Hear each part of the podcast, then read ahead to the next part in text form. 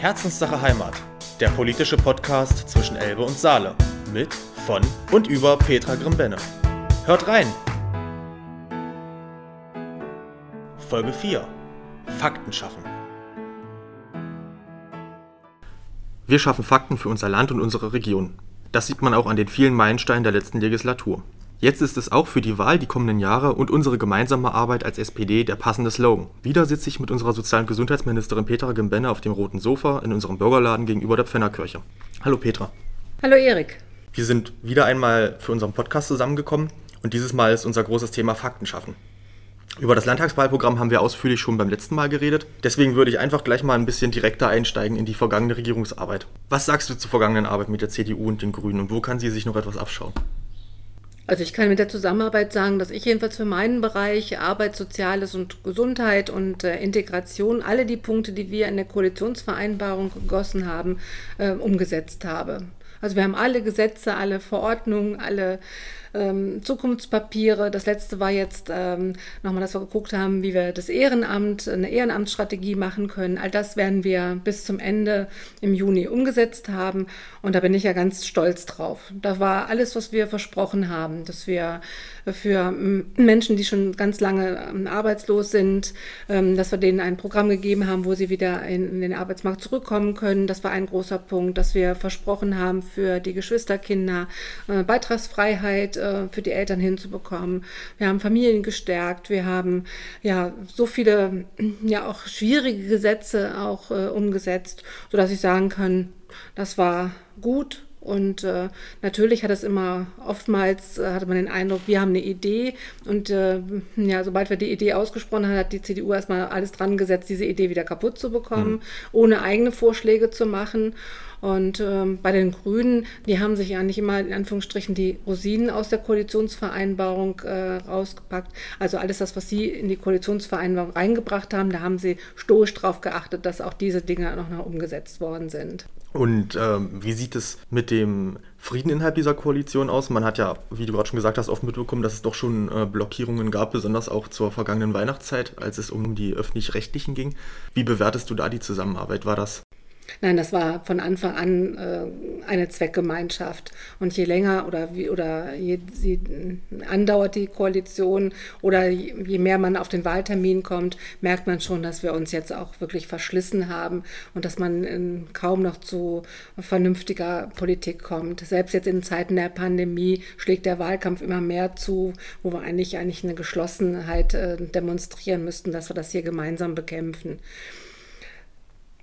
Aber wo ich darauf stolz bin, dass uns ja keiner zugetraut hat, das war ja damals die erste Kenia-Koalition überhaupt, äh, dass man sich zusammengetroffen hat. Und es war ja immer, dass wir gesagt haben, wir wollen Bollwerk sein gegen die Politik, was äh, durch den Einzug der AfD in den Landtag gekommen ist, dass wir da ein Bollwerk gegensetzen und dass wir insbesondere den Rechtsradikalen zeigen, dass wir auch in der Lage sind, eine gute Politik für unser Land zu machen.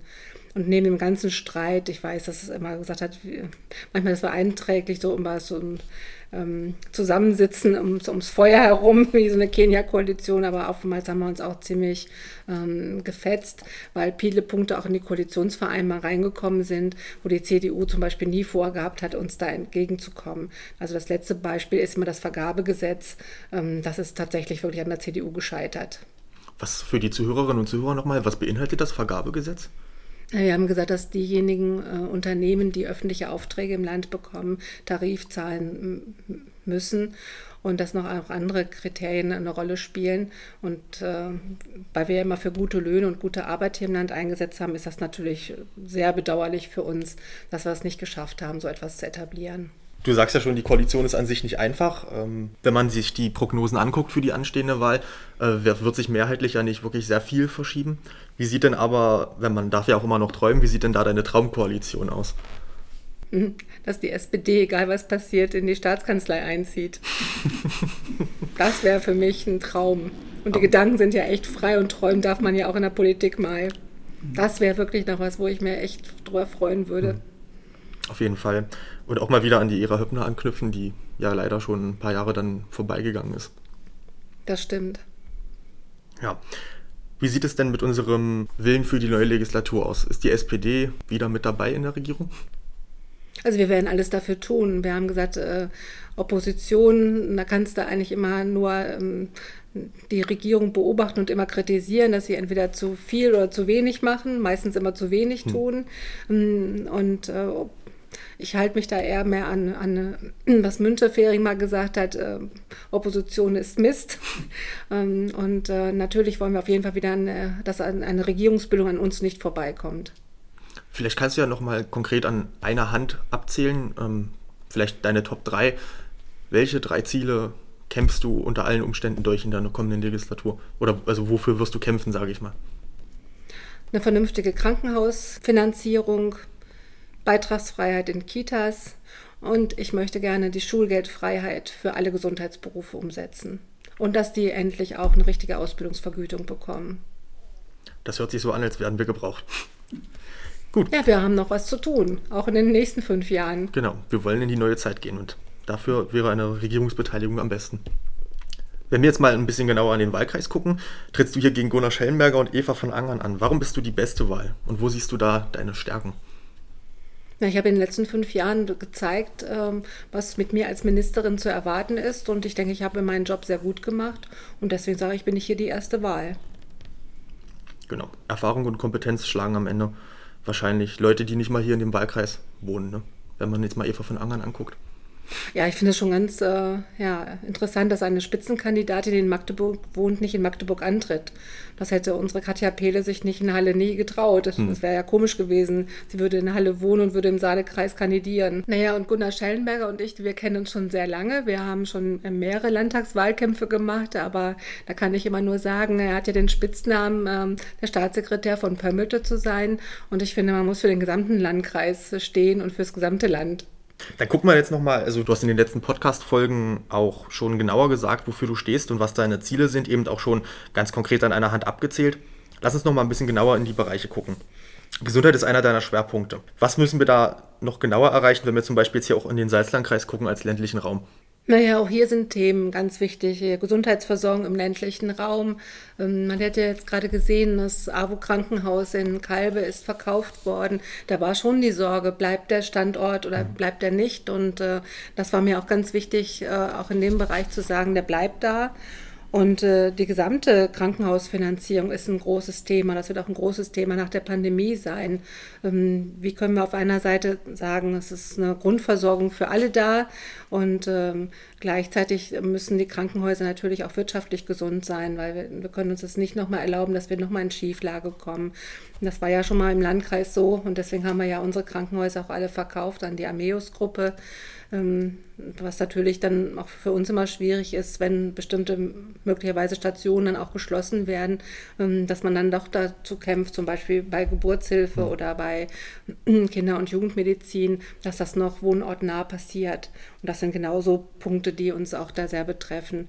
Und ähm, der Bund hilft uns ja mit einem Krankenhaus-Zukunftsprogramm. Da geht es so Richtung Digitalisierung und da müssen wir ja auch nochmal gucken, ähm, so wie wir eine digitalisierte Verwaltungsakte mhm. haben wollen, so träumen wir ja auch davon, dass wir eine Gesundheitsakte und eine ähm, Gesundheitskarte haben, wo wir auch ganz viele Wege uns ersparen können, in dem ja zum Beispiel mal auch mal, wenn du mal beim Röntgen warst, dein Bild nicht immer wieder erneuern musst oder bei jedem Arzt noch mal wieder Blut abgenommen bekommst, sondern dass deine Werte dann so gesammelt werden, dass das nur einmal machen muss. Das schaut das zeigt ja auch, dass wir da auch in dem Bereich vorankommen müssen.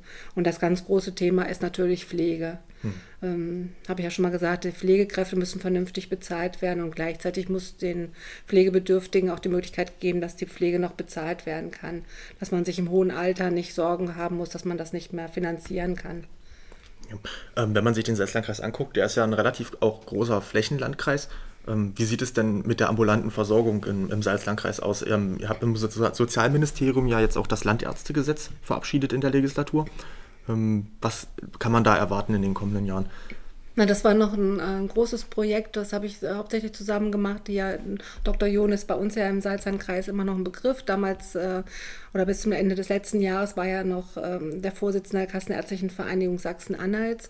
Und wir haben gesagt, ja, das ist in die Zukunft gedacht, aber wir brauchen unbedingt ähm, junge Mediziner, die sich schon während ihres Studiums verpflichten, erstmal im Land zu bleiben und dann auch noch sagen, ich meine, ich werde ja, Landarzt, ich hm. gehe in den ländlichen Raum und ich helfe einfach einfach im Grunde genommen, dass die Hausärzte auch flächendeckend auch hier in unserem Land sind. Und äh, im Elbe-Saale-Winkel war es zum Beispiel lange ein, ein, großes Problem, da immer einen, einen, Hausarzt in der Nähe zu haben. Und äh, das macht natürlich auch den ländlichen Raum attraktiv. Sowohl, dass man Ärzte hat, äh, wo man hingehen kann, hm. als auch genauso wie Kita und Schule. Das sind wichtige Standortfaktoren, die sollte man nicht unterschätzen. Und deswegen wird das auch ein Thema auch hier im Salzlandkreis nach wie vor bleiben. Ja, du hast eben schon ein bisschen auch die Pandemiesituation äh, die, oder die pandemische Lage angedeutet und dass wir auch nach der Pandemie gucken müssen, wie wir die Gesundheitssituation oder gesundheitliche Versorgung im Salzlandkreis gewährleisten.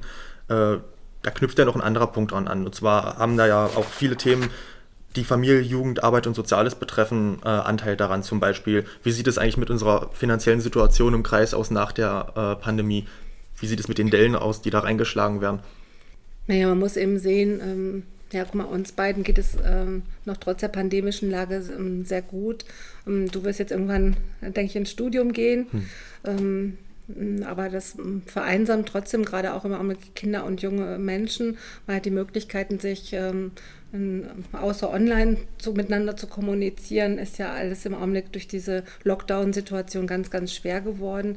Und deswegen klagen oftmals als auch Familien ähm, den ganzen Bereich Homeschooling oder äh, haben wir jetzt ja auch gesagt, es sollen ziemlich viele auch von zu Hause gearbeitet werden. Das macht natürlich mit den Menschen was. Und jetzt mhm. haben wir schon fast anderthalb Jahre Pandemie.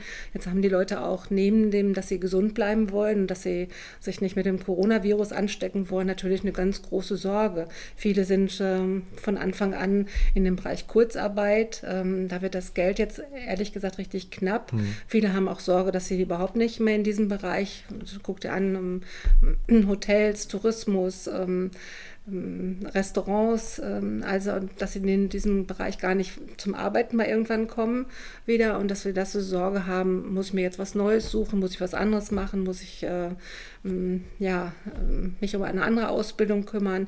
Hm, das macht schon viel mit den Menschen. Da brauchen wir wirklich eine Zuversicht. Und das meine ich mit dem Wiederaufbau, dass wir sagen, Mensch, wenn wir jetzt so durchkommen, dann fällt uns auch der Wiederaufbau oder dass wir schnell wieder ins in Anführungsstrichen normale Leben zurückkommen, viel einfacher. Und deswegen muss man da unheimlich äh, jetzt ranklotzen, dass wir den Menschen das Gefühl geben, das geht weiter.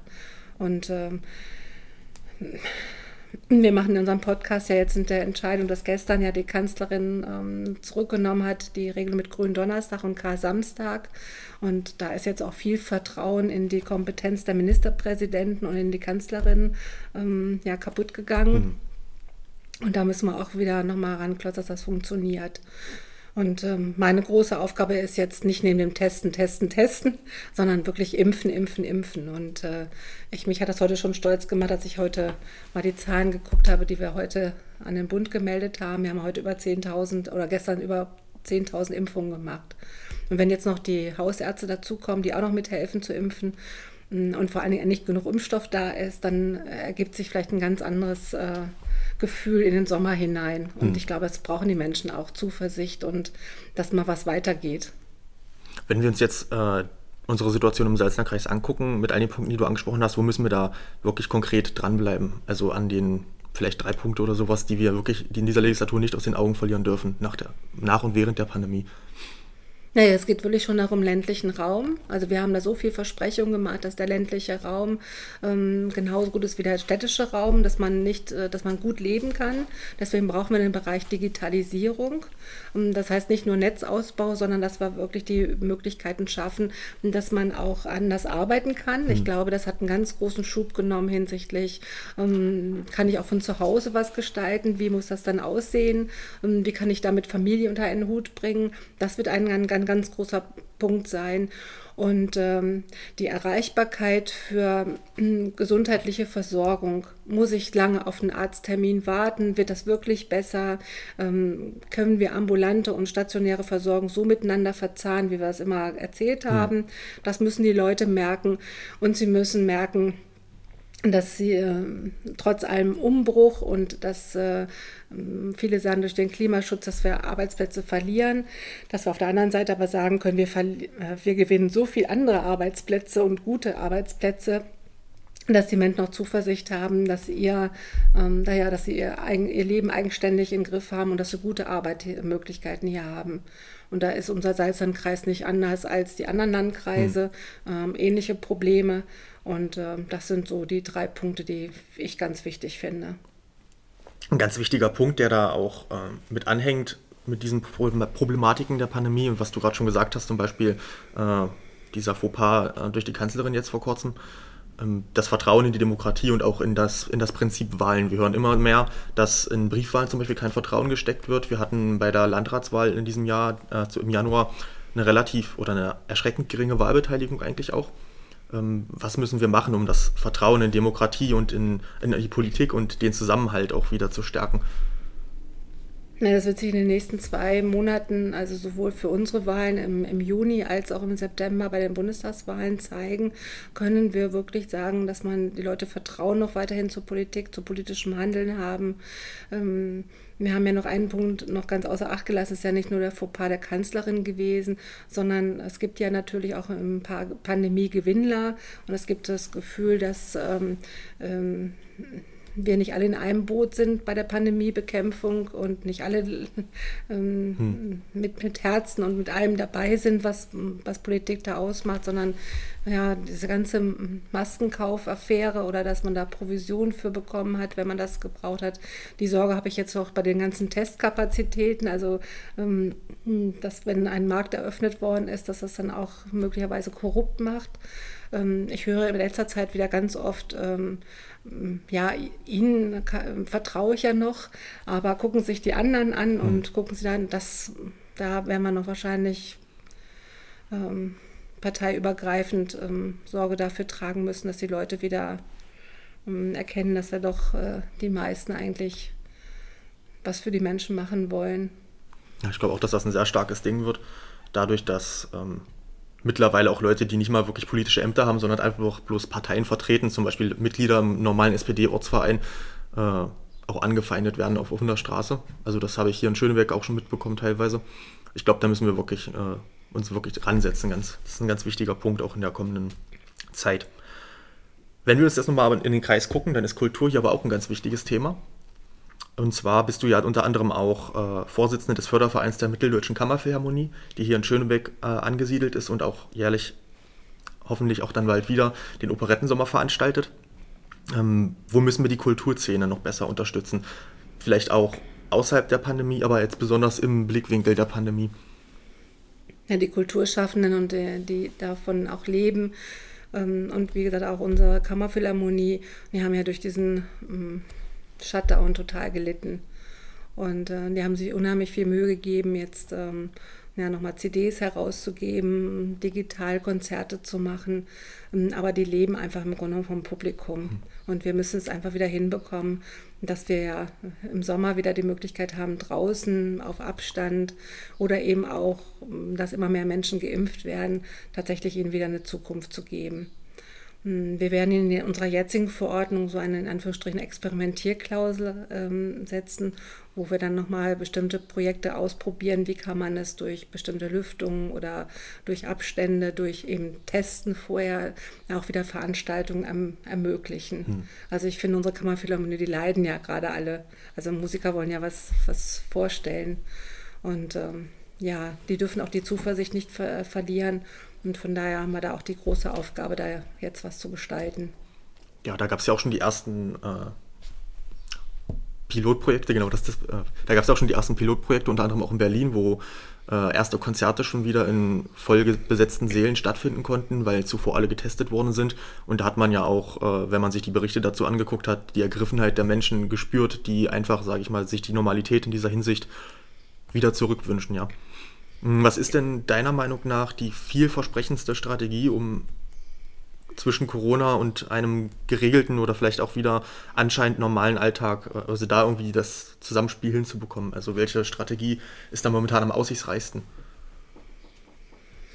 Wenn man das jetzt im, im, Ländervergleich, richtig, die großen Länder, wenn man um uns herum guckt, sind wir ja mit unserer Inzidenzzahl, ähm, das ist ja die Zahl, wo man noch äh, die man noch so nachverfolgen kann, also die der ähm, Infizierten, ähm, stehen wir ja im Grunde genommen noch gut da. Wir sind zwar jetzt auch landesweit über die 100 gekommen, aber andere Länder müssen ja schon wieder total in den Lockdown mhm. gehen. Wir müssen unbedingt darauf achten, dass wir mit allen unseren Öffnungsstrategien jetzt nicht wieder auf wieder ganz zurückfallen. Ich glaube, wenn wir nochmal jetzt was passieren könnte mit Ausgangssperren und mit äh, ja wirklich einem totalen Lockdown auch diesmal der Wirtschaft kommen würden, hm, das würden die Leute nicht mehr nachvollziehen können und nicht mehr verstehen können. Deswegen sage ich immer vorsichtiges Öffnen, immer gucken, was kann man sich erlauben, auch da auf Sicht fahren und natürlich viel testen. Ähm, dafür müssen wir natürlich auch wirklich Testkapazitäten haben.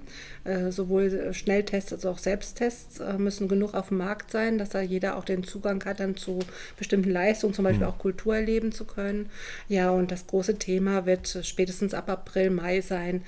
Schaffen wir es, den ganzen Impfstoff zu verimpfen? Das ist ja die große Hoffnung, das Impfen. Hm. Und ich glaube, wenn uns das jetzt wirklich mal gelingt und nicht nur, dass wir immer ankündigen, nur dass es jetzt irgendwann kommt, wenn die Leute das erleben, dann denke ich, ist es auch wieder eine große Zuversicht. Dann haben wir einen großen Meilenstein, auch wieder Vertrauen zurück, werden wir auch wieder Vertrauen zurückbekommen. Ja, also wir haben jetzt nochmal auch wieder Frühling und Frühling ist ja auch die Jahreszeit der Hoffnung. Ich denke mal, da können wir jetzt auch voller Zuversicht, denke ich, in die neue Zeit blicken und in das kommende Jahr. Ähm, wie sieht es denn mit den Zahlen da aus bei der Impfung? Wie viele müssten denn theoretisch geimpft werden, damit das uns auch äh, am Ende was bringt? Ah ja, eine Zeit lang hatten wir ja erst immer die Sorge, dass die Menschen, die Impfbereitschaft nicht so hoch ist. Mittlerweile kriegen wir aber jedenfalls im Land mit, ähm, dass die 70, 80 Prozent wäre. Also es wäre schon klasse, wenn wir ähm, ja mehr als die Hälfte aller Menschen bereit sind. Also am besten kann man sagen, je mehr, je besser, mhm. sodass wir da noch eine Immunität erreichen. Ja, was momentan, glaube ich, die Frage der Fragen ist, aber das liegt ja, äh, wie man gesehen hat, auch teilweise außerhalb unserer Landeskompetenz. Wie sieht es denn mit Urlaub aus? ich glaube, das wollen jetzt zur wärmeren Jahreszeit viele nochmal hören. Ja, man hat ja schon mitbekommen, diese, diese Diskussion mit Mallorca über Ostern, die ist ja auch schon, ähm, das war ja ein riesiges Kopfschütteln. Die einen, die nicht schnell genug dahin kommen konnten mhm. und jetzt ähm, ähm, und die anderen, die sagen, wir dürfen noch nicht mehr an die Ostsee oder an die Nordsee fahren oder wir dürfen noch nicht mehr Urlaub im eigenen Land machen. Das hat natürlich Akzeptanzprobleme gegeben. Hm. Also ich habe jetzt schon so viel erlebt, dass ich sagen, nicht sagen kann, ob wir den Sommerurlaub machen. Ich nehme jetzt mal Olaf Scholz, der hat das schon gesagt, dass das im Sommer möglich sein könnte. Von daher, ähm, ja, will ich ihm da mal glauben. Ja, also haben wir sozusagen äh, einige gute Aussichten auch für die nächste Zeit, äh, aber müssen auch noch an vielen arbeiten. Äh, von daher, was möchtest du denn jetzt vielleicht den Leuten am Ende unseres Podcasts wie immer noch mitgeben? Sie sollen zuversichtlich sein, sollen ähm, solidarisch miteinander umgehen ähm, und äh, ja, sollen nicht ganz so schlimm von uns denken. Vielen Dank fürs Reinhören in unseren Podcast Herzenssache Heimat und bis zur nächsten Folge. Bis dahin alles Gute und bleibt gesund.